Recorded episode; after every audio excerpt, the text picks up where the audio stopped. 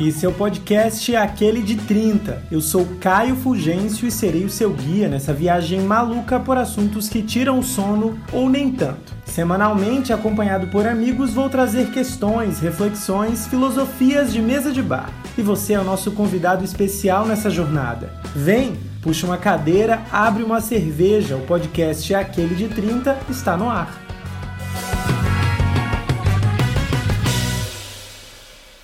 Bem-vindo ao podcast Aquele de 30, episódio piloto.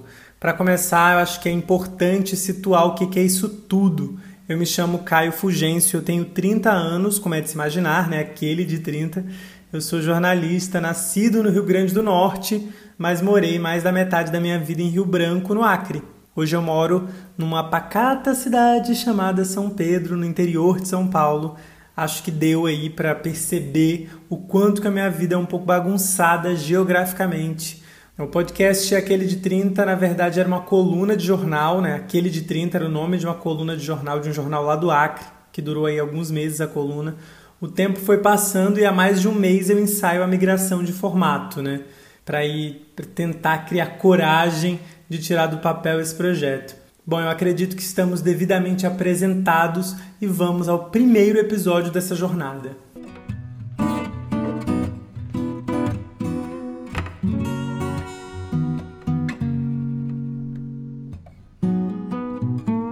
É com água, sabão e álcool em gel que eu gravo o primeiro episódio desse podcast.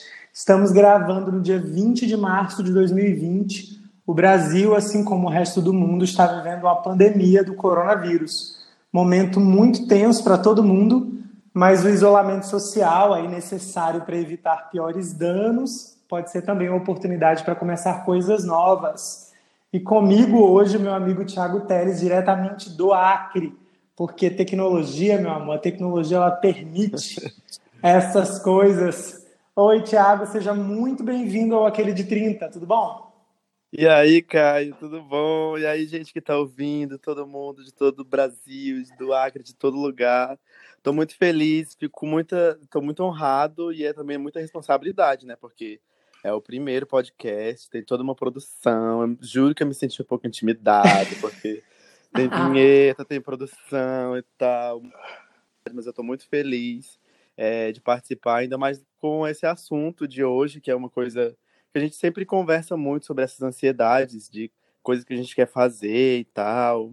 Mas eu acho que tu nem introduziu o assunto ainda, né? Tô adiantando. Imagina, você sabe que essa gravação só foi possível porque você chegou, é que esse projeto está no papel há muito tempo e por isso que esse é o tema do, do primeiro podcast, né? Esse, esse tema tá salvo, estou anotando coisas há muito tempo e você chegou para mim e disse: e aí, cadê teu podcast? Vamos gravar. Porque, inclusive, foi uma coisa que tu comentou no Twitter, não foi? Que queria Exatamente. fazer as coisas, se sentir inseguro. Aí eu e a Amanda também, beijos, Amanda Borges, amo você, Nana Pocket. É, nós falamos, tipo, faz, né? Tem que fazer as coisas. A gente se sente muito intimidado, com muita insegurança e acaba não fazendo. Aí eu tava pensando é, em casa esses dias, né? No auge da quarentena, trabalhando remotamente, ocioso sem conseguir sair de casa, eu lembrei, e o podcast do Caio? Ah, não, vamos fazer esse negócio funcionar. Viu? É, o negócio do Libriano é que precisa ter amigo de signo que é mais decidido, entendeu? É esse que é o rolê. Tem que entrar um taurino com ascendente Ares metendo o pé na porta. Exatamente. Mas tá, vamos lá, peraí, pra, pra gente situar aqui o um negócio. Primeiro eu preciso que você diga quem é você, meu filho. Quem é Thiago Teles? o que, que o Thiago Teles faz, um milhão de coisas. Eu quero que você diga para a gente saber. Bom, meu nome é Thiago Teles, eu sou jornalista, tenho 31 anos, sou acreano, nascido em Feijoacre, uma cidadezinha do interior, mas hoje moro em Rio Branco, na capital. Me formei na Universidade Federal do Acre também, demorou muito mais tempo do que o Caio, obviamente, eu sou muito mais antigo do que o Caio, mas enfim, no final deu tudo certo. É, trabalho no Ministério Público do Estado do Acre, na comunicação. É, já fiz de tudo na minha vida. Trabalhei em agência de comunicação, fazendo revista, já fui repórter, já fui produtor. No trabalho hoje eu faço também um pouco de podcast, um pouco de rádio, faço foto, escrevo. Já fui artesão, fazendo origami. Faço yoga, já fiz pilates, faço academia, tenho um cachorro. digital gato, influencer. Taurino, digital influencer, a gente vai entrar nessa pauta aí das frustrações e as inibições que as pessoas nos causam. é uma das coisas. Verdade. Então, gente, o tema de hoje, medo de críticas. Porque eu sou uma pessoa que tem medo de críticas. Eu, sou, eu tenho, esse, tenho esse negócio da insegurança. E daí, para começar logo, para introduzir esse tema, para a gente iniciar, eu quero saber, Thiago, hum. você já se sentiu inseguro de criar coisas e mostrar para o mundo igual a mim mesmo, que, que, morro de medo, que eu tenho medo do shade. Eu não sei se você tem, mas eu tenho medo do Meu shade. Meu Deus, o tempo todo. Eu acho que, eu não vou dizer que é natural, porque eu vejo muita gente que não tem essas coisas, que só vão lá e fazem, né? Mas eu tenho muita insegurança, muita insegurança de fazer tudo, de começar, sei lá, academia, na coisa mais boba, aparentemente para todo mundo, mas para mim às vezes é tabu. Correr em esteira na academia para mim, porque sabe a Fib correndo? Não sei se tu assistiu. Tudo que eu vou fazer na minha vida, eu me imagino a Fib correndo, porque inclusive eu correndo na esteira, eu corro que nem a Fib, que nem doido. Aí chega tudo balança, eu fico muito inseguro. Então, para eu começar na academia, foi um problema, porque eu sabia, eu corro que nem a Fib. Eu vou correr que nem a FIB na academia, todo mundo vai ficar me olhando. A academia não é um ambiente muito muito convidativo, que, que você né? se sente acolhido de um modo geral, né? A musculação em si, porque eu sempre fui magrelo, desde que eu comecei a malhar, eu fui magrelo, né? Antes eu não era magrelo. Mas daí sempre foi um rolê difícil começar, às vezes, numa academia nova. Porque você Sim. tem que começar tudo de novo e tem que passar pelo constrangimento todo de novo, né? É, mas tu se encontrou no CrossFit, né? Como que foi o teu início? Tu passou por isso, a insegurança? Porque a gente tem muito esse estigma de crossfiteiro, né? Meu amor, primeiro que foi assim, quando eu cheguei aqui nessa cidade, só tinha mato, mentira. eu, eu comecei fazendo musculação. E daí já passei pelo, né, por esse processo de não conhecer ninguém. Só que na musculação, você pode botar aquele fone de ouvido enorme. É a minha tá. Você já passa a ideia de que você não tá muito ali para conversa, né? Você quer meio que fazer e ir embora. Só que daí a musculação eu, eu, eu não consigo ficar muito tempo. Aí eu, o que, que eu fiz, né? Fui pesquisando o que, que tinha na cidade. Aí vi que tinha o crossfit, pedi as informações. Aí fiquei de marcar um treino experimental e foram, sei lá, quatro meses para marcar. Nossa! Quando eu marquei, foi o quê? É, vontade de fazer cocô. Foi frio na barriga antes de ir. Clássico.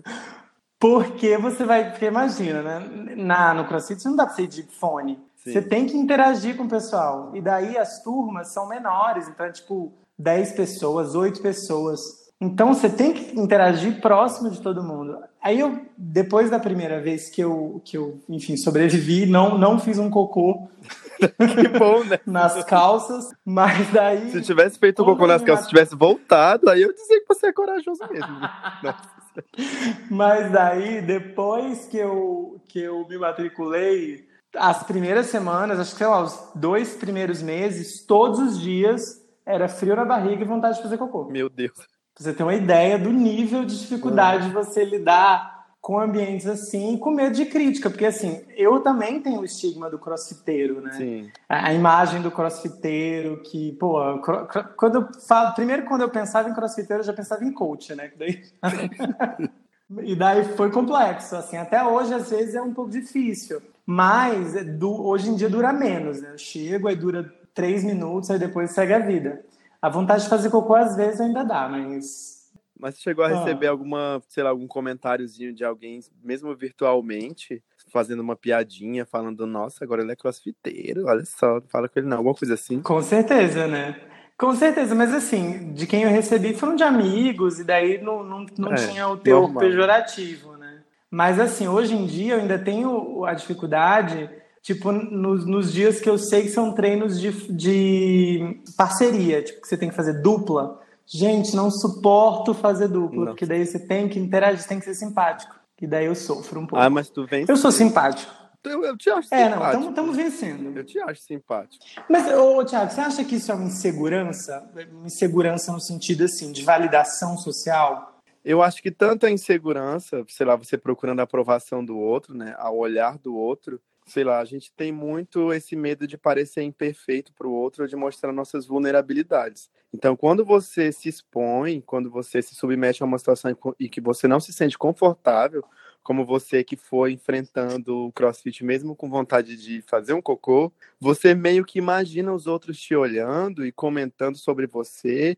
e é como se aquele sonho que a gente tem de estar tá nu e as pessoas rindo da gente, e isso tira a gente da nossa zona de conforto e nos leva a um lugar que a gente não quer estar, tá, né? Totalmente. Sofrendo críticas e com medo de de, da desaprovação do outro, com medo de não ser suficiente. A gente enfrenta tudo, é sempre isso na vida, sei lá, desde a escolinha. Eu, eu penso muito sobre isso quando eu estou sozinho. Quando a gente vai para a escolinha, que a gente é criança e a mãe da gente deixa a gente lá na escolinha. Aquilo já cria um trauma na gente do que da, daquelas crianças olhando para a gente, a gente não sabe quem é aquele pessoal, a gente não sabe o que a gente vai foi fazer ali, a gente não sabe o que, que vai acontecer. Então, sempre que, para mim, né, o meu, meu pensamento, sempre que a gente se submete a uma situação nova, é como aquela criancinha que chega no, no primeiro ano da escolinha sem saber onde a gente está, o que, que a gente vai fazer e quem é esse monte de gente olhando pra gente. E a gente com medo de cair, todo mundo ri da gente. Definitivamente. Então, e, na, e na profissão, no lance do rádio, eu lembro que quando tu começou a trabalhar no rádio, eu achei muito legal. Eu nunca tive a experiência que tu teve no rádio, assim, de entrevistar alguém e tal. E, e, eu sempre te via muito confortável. Sempre foi assim. Ah, meu amor, é truqueira, bicha é truqueira, né? truqueira, nossa. É bom no truque, viu? Porque você é do rádio. Porque assim, isso é uma coisa que, que, que a gente tem que ser trabalhado, a gente que é jornalista, é no truque, né? É tipo você ir para fazer uma matéria que você não entende do assunto, sabe assim, economia, uma coisa cascuda de economia que você faz Mas carão e vai para cima. Sabe de tudo. Mas então, eu, eu, até te falei isso, que outro dia eu estava refletindo sobre, tipo assim, que assuntos que eu teria know-how para falar, o que, que, o que eu saberia Sim. falar. E eu, e eu, tipo assim, eu tenho um monte de livros, eu já li quase todos. Eu tenho um livro de, de filosofia, de sociologia, de psicologia. Hum. Mas eu não me sinto confortável de falar absolutamente nada. E, e, é uma coisa que, se, que você espera de um jornalista, talvez, não sei. E eu acho que eu não sei falar de nada. E daí, assim, é por isso que eu digo que a vida, às vezes, é metade saber, metade inteligência e metade truque, gente, porque não é possível. Eu não sei se você sente assim. Você sente assim também? Eu, eu acho que é muito o lance da insegurança. Tipo, eu não tenho propriedade para falar sobre esses assuntos, porque eu não sou uma pessoa que gosta muito de ler, não hoje em dia. E eu, eu leio muita coisa, eu já li muita coisa de ficção, é, sou muito das séries e dos filmes, mas tipo filosofia eu estudei na faculdade. Então eu não, não, não é uma coisa que eu domino. Então eu não tenho mesmo propriedade para falar. Então não tenho segurança, mas eu confesso que às vezes numa roda de conversa alguém mete algum assunto lá bobagento, não sei o quê, e eu vou no truque. Eu, às vezes, eu me seguro no truque mesmo. Mas eu acho que é mais cara de pau do que segurança. É a cara de pau e a insegurança de não ficar de fora da rodinha. Mas é no truque, porque já entra também o lance da insegurança, porque eu vou ser julgado pelo outro por não saber um assunto que todo mundo sabe. Aí não, peraí, eu vou já inventar uma coisa aqui que é pra não sair por baixo, não. Eu acho que hoje em dia tem um, tem um rolê da rede social, né? Rede social uhum. hoje em dia virou. Todo mundo sabe de tudo, tem opinião sobre tudo. Eu confesso, eu não sei se eu faço certo, se eu faço errado, mas eu confesso que eu faço muita bobagem assim na rede social, porque eu evito falar de coisa muito séria sempre. Porque, porque eu acho que eu não. Eu acho que tem gente, com certeza, alguém mais inteligente, mais preparado do que eu já falou sobre esse assunto. E daí eu não preciso opinar sobre isso. Ainda que, sei lá, tipo, política que é um assunto que às vezes a gente fica com tanta raiva de coisas que a gente vê, que dá vontade de falar, mas daí é, às vezes eu me seguro assim para não ficar falando. Então, Sim. minha rede social, por exemplo, tem nada, nada de sério, né, que eu estou falando. Só tem, tem bobagem. Tem eu falando nada, ou então hoje em dia, né, nesse período de isolamento que eu estou postando treinos, treinos, sim, e música e vinho e só. Você é muito mais atuante. E agora o podcast. É, e agora o podcast. Mas você é muito mais atuante nas redes sociais e eu queria saber a tua opinião. A tua opinião. Eu, eu não sei se a nossa geração, assim, agora aquele, né, o idoso falando, se, se a gente cresceu nos anos 90, que não tinha internet, daí a gente foi mergulhado na, na, na internet do nada, a gente teve que correr atrás, a gente teve que fazer o, o curso de, de Word, de Windows, correndo para saber alguma coisa, né? Para fazer as coisas, porque o computador ele se popularizou quando a gente era adolescente, né? E daí eu, eu não sei se é essa, se essa ânsia da internet, das redes sociais, tudo isso colabora para a gente ser um pouco mais crítico com a gente no sentido de, de, de, de, cultura de cancelamento, por exemplo, assim, sabe? Sim, com certeza. E daí, porque às vezes eu olho para mim, a minha forma de lidar com as redes sociais, eu quero saber como é que você lida, porque você tem muito mais seguidores do que eu, inclusive, é, às vezes eu tenho medo de falar bobagem. E, e, e eu não sei se é um medo de ser cancelado pelo outro ou se é um receio de passar vergonha, sabe? Amigo, eu acho que a gente ainda tem muita noção do que a gente fala na internet. Porque a gente vive uma época em que se vive uma liberdade tão louca na internet e em, em contramão disso tem o lance do cancelamento. Porque se você vê Twitter, quando a gente começou, porque eu tenho mais de 10 anos de Twitter, entrei naquele ali quando aquele ali era tudo Era mato. tudo mato. Tudo mato. E, tipo, o assunto era, era. Não tinha imagem, né? Era só texto, texto, absolutamente texto, 140 caracteres. Você tinha que condensar o seu pensamento absolutamente naquilo e acabou. E hoje em dia não, hoje em dia tem muito besterol. Mas não é um besterol no sentido ruim, é um besterol de, de variedade, de muitas coisas, tem vídeo, tem imagem. E as pessoas tendem a falar muita besteira. E eu acho que como a gente veio de uma geração da internet, que a gente é, tinha Orkut, que que a gente tinha aquele negócio do, como é que chama? Do, do depoimentozinho que deixava para o outro. Que, que, tem, que tinha que ser o primeiro. Época. O depoimento tinha que, que ser, tinha o, primeiro. ser o primeiro. Pelo amor de Deus, senão você não me amava. A gente viveu uma época do, do cyberbullying também muito no início, que tinha aquelas comunidades que era para falar mal dos outros. A gente teve o início de Facebook, que também era muito estranho. A gente teve que lidar com família nas redes sociais e, e se esconder um pouco da família nas redes sociais, é, excluir família, essas coisas todas. E então a gente tem muito mais filtro, porque a gente viveu muito mais coisas. A gente teve que, eu acho que talvez, ir se censurando ao longo desse período e se controlando e se editando para saber do que a gente fala. Eu, hoje, nas redes sociais, eu falo muita besteira, é normal. No Twitter, então, é o lugar livre. No Instagram, já eu tento não falar mais tanta besteira quanto antes, mas de vez em quando sai. Mas eu tento ser natural, tipo, eu tento ser quem eu sou. Mas em situações como as atuais, por exemplo, é, em relação ao Covid-19, coronavírus, é inevitável não falar. E minhas redes sociais são só isso. Aí eu boto um cachorro brincando entre uma notícia e outra, que é para ver se dá uma equilibrada, né? Porque porque a gente tem que ter essa noção de, de equilíbrio, tipo, não é para ser ridículo, né, o tempo todo, mas também não pode ser sério o tempo todo, tem que dar uma, uma maneirada aí, mas eu sinto que essa galera de hoje vem no, de um tempo muito livre, de uma liberdade muito absoluta de falar muita besteira, mas quando você fala algo sério, eles meio que não entendem e te cancelam, eu acho. Tipo, eu sinto muito isso, eu estou com medo de ser cancelado agora com alguém ouvindo esse podcast querendo me cancelar. Os mais novos te cancelando mas, mas o, o, Então, eu, eu acho que é isso. Você falou da parada de, de se editar.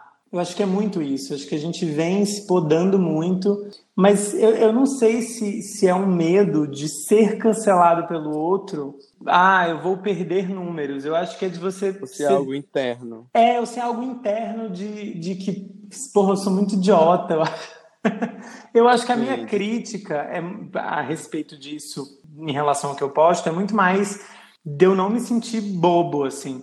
Bobo pro olhar do outro, né? Então acho que meio que dá no mesmo, né? Que é, é sempre a validação do olhar do outro. Eu tô aqui refletindo sobre tudo e pensando alto. eu tô, tá você com você mesmo aí dentro tô aqui, de você. Tô aqui enlouquecendo. Tu acha que, que sei lá, parecer bobo para pro outro seja algo ruim? É isso que não Como deveria ser. Não deveria ser. Sim. Porque ser bobo é parte do ser humano, né, também. Então, é o lance da vulnerabilidade que eu falei, você se mostrar vulnerável. Me lembra muito a, a diva RuPaul's Drag Race cobrando vulnerabilidade das suas drag queens.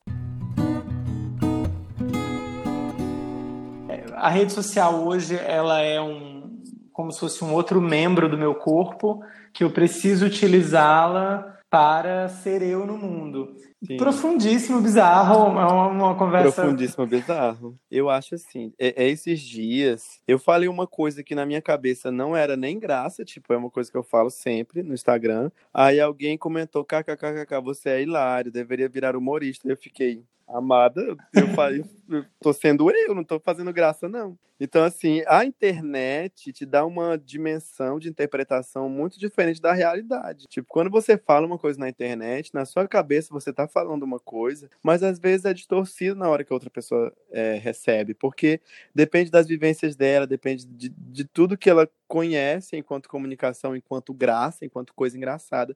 Para mim não era engraçado, eu tava falando ali normalmente, como eu falo, normal. Ela não, ela morreu de rir porque ela achou engraçado, entendeu? Então a internet é muito louca, porque a gente nunca sabe o que a gente está fazendo, maninho. É, é bizarro. Eu, e assim, no meio desse de estudo, eu fico pensando assim, você é muito mais atuante na, no, no, Instagram, por exemplo, no Twitter. É, você tem noção, e, e assim, a criação de conteúdo, quando a gente posta, a gente está lançando no mundo, é, independente do, do tamanho desse microcosmos que a gente Sim. tem de seguidores, né? Mas assim, você tem, você tem noção de que o que você fala chega para essas pessoas ou você simplesmente fala e quando alguma coisa tem muitos feedbacks, você percebe que chegou a muito, muitos lugares ou você tem uma relação que você não se preocupa muito? Tipo aquela parada de você olha a quantidade de curtidas nas fotos, às vezes quem visualizou seus stories, como é que é essa sua relação? Cara, eu no início agia muito despretensiosamente. Aí eu tive uma época no Instagram que eu tive um boom, tipo, muitos seguidores, aí muitas visualizações, pessoas interagindo muito. É, foi uma época também que eu andava muito com o Igor, que é um digital influencer do Acre, que trabalha com isso, ganha grana com isso e tal, e vive disso, né? Só que eu não lidei muito bem com isso, porque junto vem as críticas, as pessoas falam de qualquer pessoa, qualquer coisa que você faz,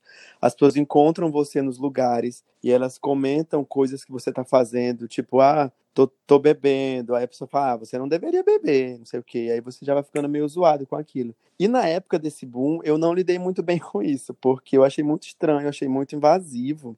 E também teve o lance do trabalho, que eu, eu trabalho demais e não tinha tempo de manter esse lance da internet exclusivamente, ganhar dinheiro com isso, dar muita atenção para isso, então eu fui meio que deixando. E num dado momento, eu estava num lugar, tomando minha cervejinha de todos os fins de semana. Chega uma menina, me abraça e fala: Nossa, você tem noção de como que você é importante, como que você faz, é ouvido pelas pessoas. E a menina me deu uma aula, falou um monte de coisa. E eu fiquei: Meu Deus do céu, é sério isso? E tipo, não faz muito tempo, acho que foi o ano passado, sei lá. Faz muito tempo, né? Mas tempo é relativo aqueles. E eu fiquei depois disso pensando muito sobre isso. Ela falou que ah, você fala muita coisa, as pessoas interagem muito com você, às vezes você não tem noção de, de como isso afeta as pessoas, mas eu assisto muito você, você é uma pessoa que me ajuda muito, tem ansiedade. Aí na mesma época, uma menina que tem depressão me mandou mensagem dizendo que sempre me assistia, que me achava muito engraçado, que ela gostava, que interagia comigo, eu sempre respondia a ela, e às vezes ela estava numa crises de ansiedade e de depressão, e, e eu acabava ajudando ela, de certa forma, a melhorar aquilo. Então, assim, hoje eu tenho muito mais responsabilidade com o que eu posto, porque eu tive essa consciência de que as pessoas estão me ouvindo. Porque antes eu falava, tipo, como se eu estivesse falando para a parede. Hoje não, hoje eu sei que tem gente me ouvindo.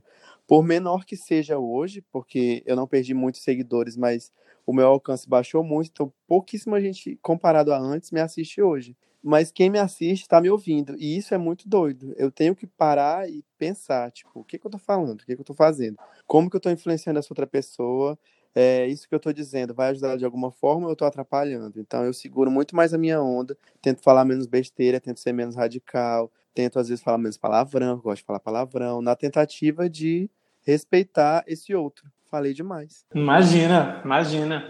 Pô, isso é muito interessante, né? Porque é muito isso. Quando você se expõe, você está aberto a, a, a, quem gosta e a quem vai, vai olhar e vai achar bizarro. Eu tenho um. Assim, eu não sou um, um, influenciador, né? Assim, influenciador no sentido de números, né? Que influência eu acho que meio que todo mundo faz com todo mundo, mesmo, Sim, no, mesmo, fora, mesmo fora da internet, né? Mas daí, assim, eu sempre tive um, um rolê de perfil aberto ou perfil fechado. Perfil aberto ou perfil fechado. Eu acho que é muito de, de, de, de, ser permeado por essa, por essa coisa de você ser criticado, né? Uma foto que você coloca.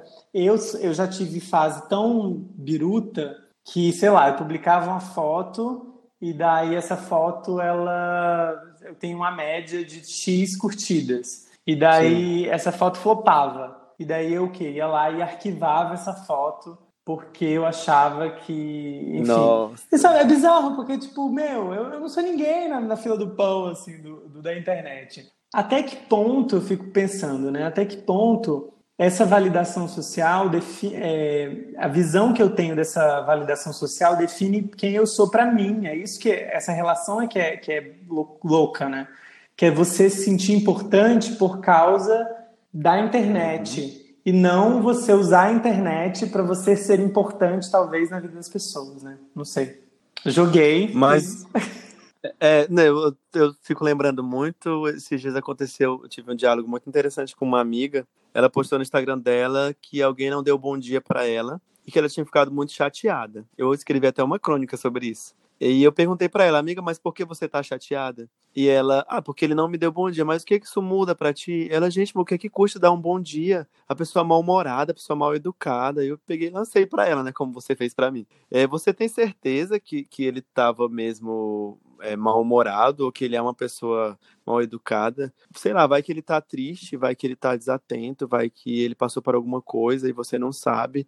É, e o fato de você ter dado bom dia e ele não ter respondido, isso daí é responsabilidade tua. Agora, a expectativa que tu colocou na resposta dele e não, não obteve resposta, é outra história. Tipo, você tá sozinha nessa história, você não sabe nada dele, você culpou ele por algo que você nem sabe. Então eu acho que isso é muito disso que tu tá falando. Tipo, tu botou muita expectativa em uma foto e as pessoas, talvez por questão de algoritmo, por questão.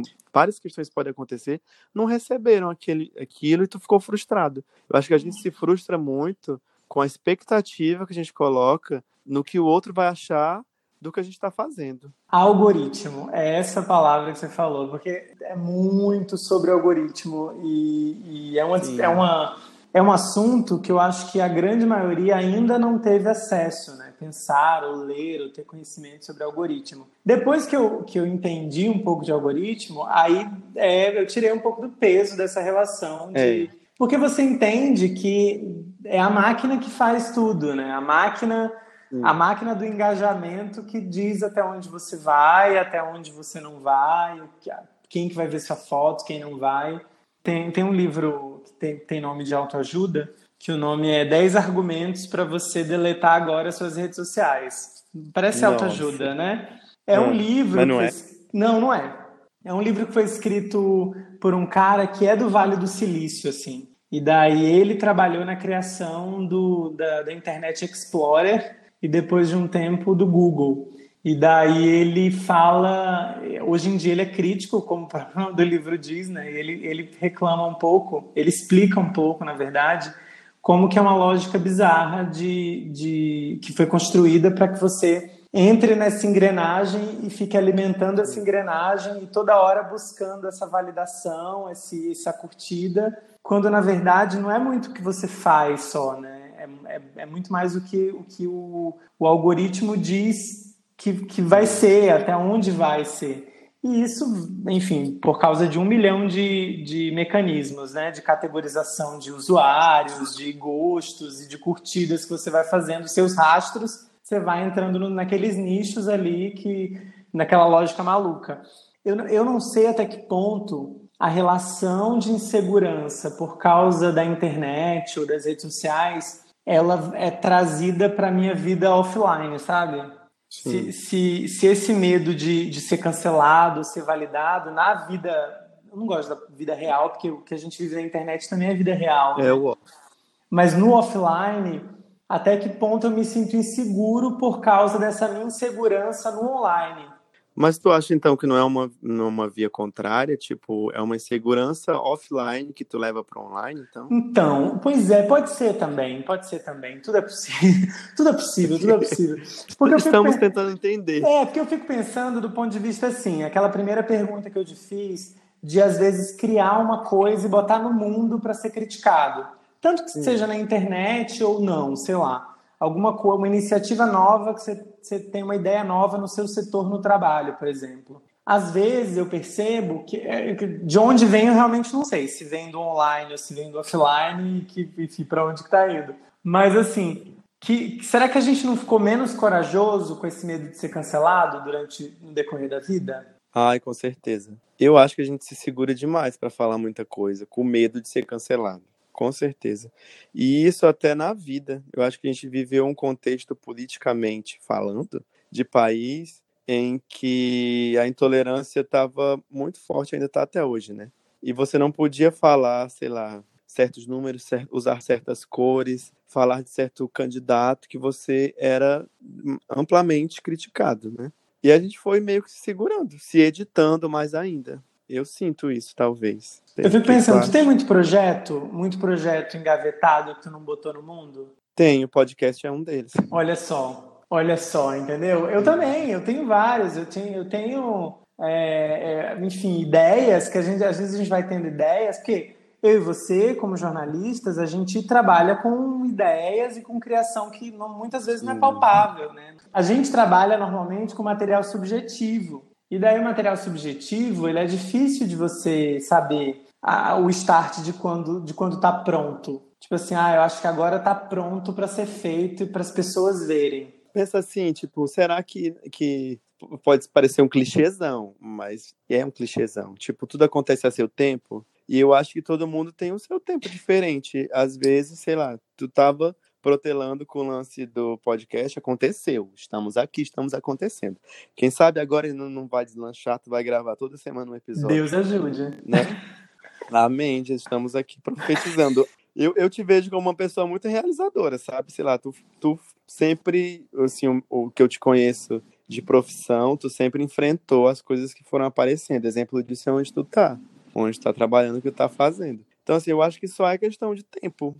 Tipo, respeitar o seu tempo, respeitar sua trajetória, e no final as coisas acabam acontecendo. Só que com calma. Tem gente que faz as coisas mais na doida, talvez tu goste mais de planejar, organizar. Para você ter uma ideia, a vinheta desse podcast, ela tá pronta. Primeiro que eu fiz um, uma na louca, assim, que eu escrevi rapidamente, gravei.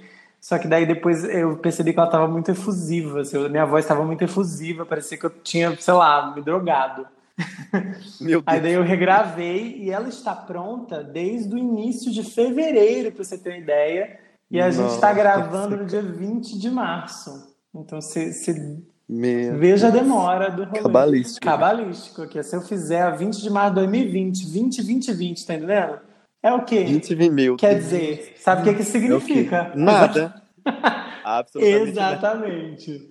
Ai, Tiago, assim, vamos lá. Para a gente né, chegar aqui em algum lugar e, e encerrar esse episódio, eu quero que você me diga Agora sim, aquele bem didático, bem professorzinho. Apesar de que você já falou de respeitar sim. o tempo, que dicas, gente? O que, quem está me ouvindo, que tem vontade de botar um produto no mundo, um projeto no mundo, tirar do papel, ganhar corpo esse negócio, o que, que você pode dizer? Afinal de contas, você que tem projeto engavetado, vamos se abraçar. O que, o, que, o que, você pode falar sobre isso? Que dica que você pode falar para essa pessoa? Cara, a dica maior, eu acho, que é o lance que eu já falei de respeitar o tempo. Tipo, respeite o seu tempo, se conheça, se organize. Tem muita gente que é, é mais afoita, faz as coisas e no meio do caminho vai ajustando, mas tem muita gente que gosta de ajustar e já soltar um negócio redondinho da forma como ele quer. Então, assim, não se cobre, as coisas vão acontecer. Eu já fiz, já inventei de fazer muita coisa na minha vida. Já tive uma empresa de, de artesanato, de origami. Já vendi muito bem, já tive matéria no G1 por conta disso. Mas depois eu percebi que não era o que eu queria e estava me irritando porque eu queria só fazer, não queria me estressar com vendas e parei. Já trabalhei com, com comunicação ligada à agência de comunicação, publicidade. Já estudei sobre marketing, é uma coisa que eu acho muito legal. Então, assim, a gente vai no nosso tempo, vai dar tudo certo. Faça o que você quer fazer agora. Tente não ser ansioso com o futuro, o que é uma coisa muito difícil, mas a gente deve tentar. E quando for de acontecer, vai acontecer. Mas, mas não quer dizer que você não vai fazer nada. Tipo, ah, estou aqui esperando as coisas acontecerem. Não vai fazendo, vai se planejando, vai escrevendo uma coisa aqui, outra ali, vai estudando. E quando for para acontecer, você vai estar tá pronto. É isso. Perfeito, perfeito. Qual o seu conselho para A pessoas? dica do Libriano. Aqueles, é louco. É, o Libriano diz que a vida é ter dúvida. Cara, mas é, é assim, eu concordo muito com o que você falou. Eu acho que, que conhecer o tempo, saber que.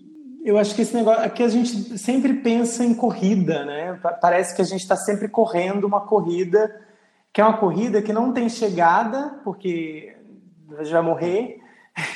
Aquele que vai terminar o podcast na, na, dramático. É uma corrida que parece, eu acho, sei lá, se é o capitalismo, se é a globalização, não sei mas é uma coisa que introjeta na gente, que a gente sempre está competindo com todo mundo.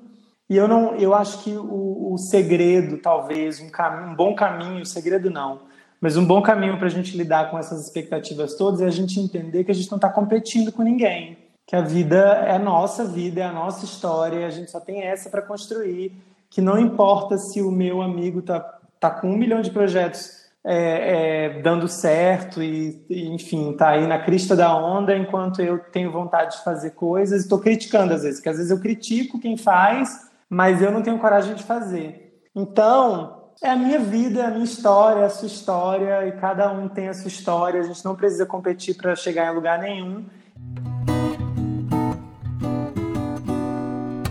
Agora sim, hora de se conectar, né, gente? Que assim, não adianta a gente aqui é, é falar, falar, falar e eu não dizer para os ouvintes aqui como é que as pessoas te encontram. Twitter, Instagram, eu quero que você diga o seu arroba, que você divulgue, por favor. No Twitter e no Instagram, arroba o Thiago Teles. Me sigam, conversem comigo, eu sou legal. Mandem músicas, mandem séries, compartilhem suas vidas, que eu compartilho a minha também. Adoro interagir, gente, é muito legal. Perfeito. Falar em, em séries, a gente podia acrescentar aqui nesse podcast que assim, gente, primeiro podcast, piloto, então o que? Eu estou fazendo o quê? Estou seguindo o roteiro? Não, porque o roteiro já acabou, porque eu fiz o quê? Eu faço roteiro também, que o meu roteiro é meia página. Já foi, faz, faz horas. Então, assim, como a gente está tá experimentando coisas, dica, Thiago, de alguma coisa que você está vendo, um livro que você leu, uma série que você está vendo, que que... Vamos, vamos fazer um momento de dica? Ai, meu Deus, dica de série. Ah, eu acho que a série que eu assisti por último, que eu mais gostei, foi a, a I'm Not Okay With This, da Netflix. Uh. Que é mais uma Stranger Thingzinha, como o pessoal fala. Mas é uma série muito boa. É, tem muita referência de, de coisa dos anos 80 e anos 90, início dos anos 90. E eu acho muito legal que tem muitas lances do conflito, de coisas que você quer fazer com coisas que você sente insegurança, tem até muito a ver com o nosso tema. Tipo, ela é uma menina muito simples, mas é também uma menina muito inteligente, muito bonita, mas tem essas inseguranças que seguram ela e tem pessoas perto dela que alimentam essa insegurança, apontam o dedo para ela, falam que ela não é capaz. E apesar disso tudo, no fim não dá tudo muito certo assim, mas dá também. Então, tipo, é um, um, um exemplo de como você deve ir, só ir. Vai e no final vai dar certo. I'm not okay with Maravilha. E assim a gente termina então esse episódio que já está com muito tempo de gravação e o editor que lute, que o editor no caso sou eu. É você mesmo. Mas vai dar tudo certo. Thiago, muito obrigado, de verdade. Se não fosse você, esse episódio ah. não teria rolado. E agora eu estou muito mais do que. Glórias. É, com vontade de fazer isso. Motivado. Motivado, é isso. Então, muito obrigado. Ai, que bom, eu fico muito feliz. Fico muito feliz de ter sido um motivo de pé na porta. tipo, cheguei, bora fazer esse negócio. Eu espero que você grave mais e mais e mais. Eu gosto muito de você. Eu acredito muito em você e eu acho que isso vai ser um sucesso. E arrasou. Obrigado por me chamar. Com me certeza. Então é isso, gente. Terminamos então o episódio piloto do Aquele de 30. A gente se vê então semana que vem. Semana que vem, talvez, não sei muito obrigado, então. Obrigado por nos ouvir, por gastar esse tempo conosco. Deixe suas opiniões nas redes sociais, nas minhas redes sociais, que vai estar tudo na descrição desse, desse episódio aqui, tá bom? Então é isso, um beijo, até mais.